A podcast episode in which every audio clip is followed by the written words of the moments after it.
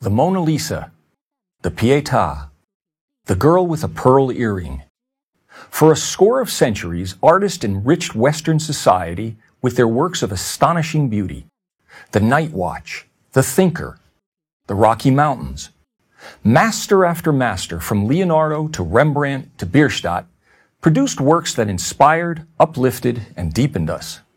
And they did this by demanding of themselves the highest standards of excellence, improving upon the work of each previous generation of masters, and continuing to aspire to the highest quality attainable.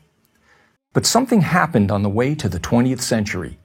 The profound, the inspiring, and the beautiful were replaced by the new, the different, and the ugly. Today, the silly, the pointless, and the purely offensive are held up as the best of modern art. Michelangelo carved his David out of a rock. The Los Angeles County Museum of Art just offers us a rock. A rock. All 340 tons of it. That's how far standards have fallen. How did this happen? How did the thousand year ascent towards artistic perfection and excellence die out? It didn't. It was pushed out. Beginning in the late 19th century, a group dubbed the Impressionists rebelled against the French Académie des Beaux-Arts and its demand for classical standards.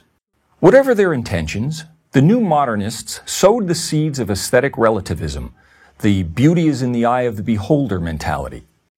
Today, everybody loves the Impressionists. And as with most revolutions, the first generation or so produced work of genuine merit. Monet, Renoir, and Degas still maintained elements of disciplined design and execution. But with each new generation, standards declined until there were no standards. All that was left was personal expression. The great art historian Jakob Rosenberg wrote that quality in art is not merely a matter of personal opinion, but to a high degree objectively traceable. But the idea of a universal standard of quality in art is now usually met with strong resistance, if not open ridicule. How can art be objectively measured? I'm challenged. In responding, I simply point to the artistic results produced by universal standards compared to what is produced by relativism. The former gave the world the birth of Venus and the dying Gaul, while the latter has given us the Holy Virgin Mary, fashioned with cow dung and pornographic images, and Petra, the prize winning sculpture of a policewoman squatting and urinating, complete with a puddle of synthetic urine. Without aesthetic standards, we have no way to determine quality or inferiority. Here's a test I give my graduate students, all talented and well educated. Please analyze this Jackson Pollock painting and explain why it is good. It is only after they give very eloquent answers that I inform them that the painting is actually a close-up of my studio apron. I don't blame them. I would probably have done the same since it's nearly impossible to differentiate between the two. And who will determine quality is another challenge I'm given. If we are to be intellectually honest, we all know of situations where professional expertise is acknowledged and depended upon. Take figure skating in the Olympics, where artistic excellence is judged by experts in the field. Surely we would flinch at the contestant who indiscriminately threw himself across the ice and demanded that his routine be accepted as being as worthy of value as that of the most disciplined skater. Not only has the quality of art diminished, but also the subject matter has gone from the transcendent to the trashy. Where once artists applied their talents to scenes of substance and integrity from history, literature, religion, mythology, etc., many of today's artists merely use their art to make statements, often for nothing more than shock value.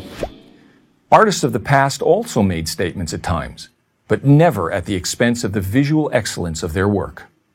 It's not only artists who are at fault. It is equally the fault of the so-called art community, the museum heads, gallery owners, and the critics who encourage and financially enable the production of this rubbish.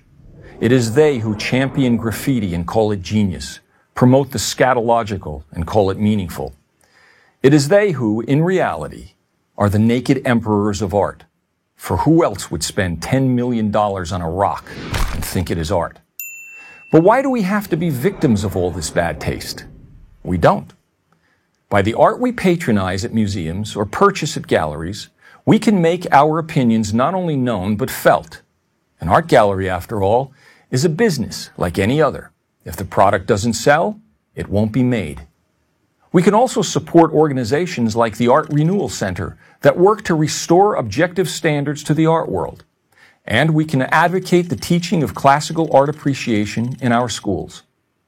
Let's celebrate what we know is good and ignore what we know is not. By the way, the white background you see behind me is not simply a white graphic backdrop. It is a pure white painting by noted artist Robert Rauschenberg at the San Francisco Museum of Modern Art. I'm Robert Florczak for Prager University.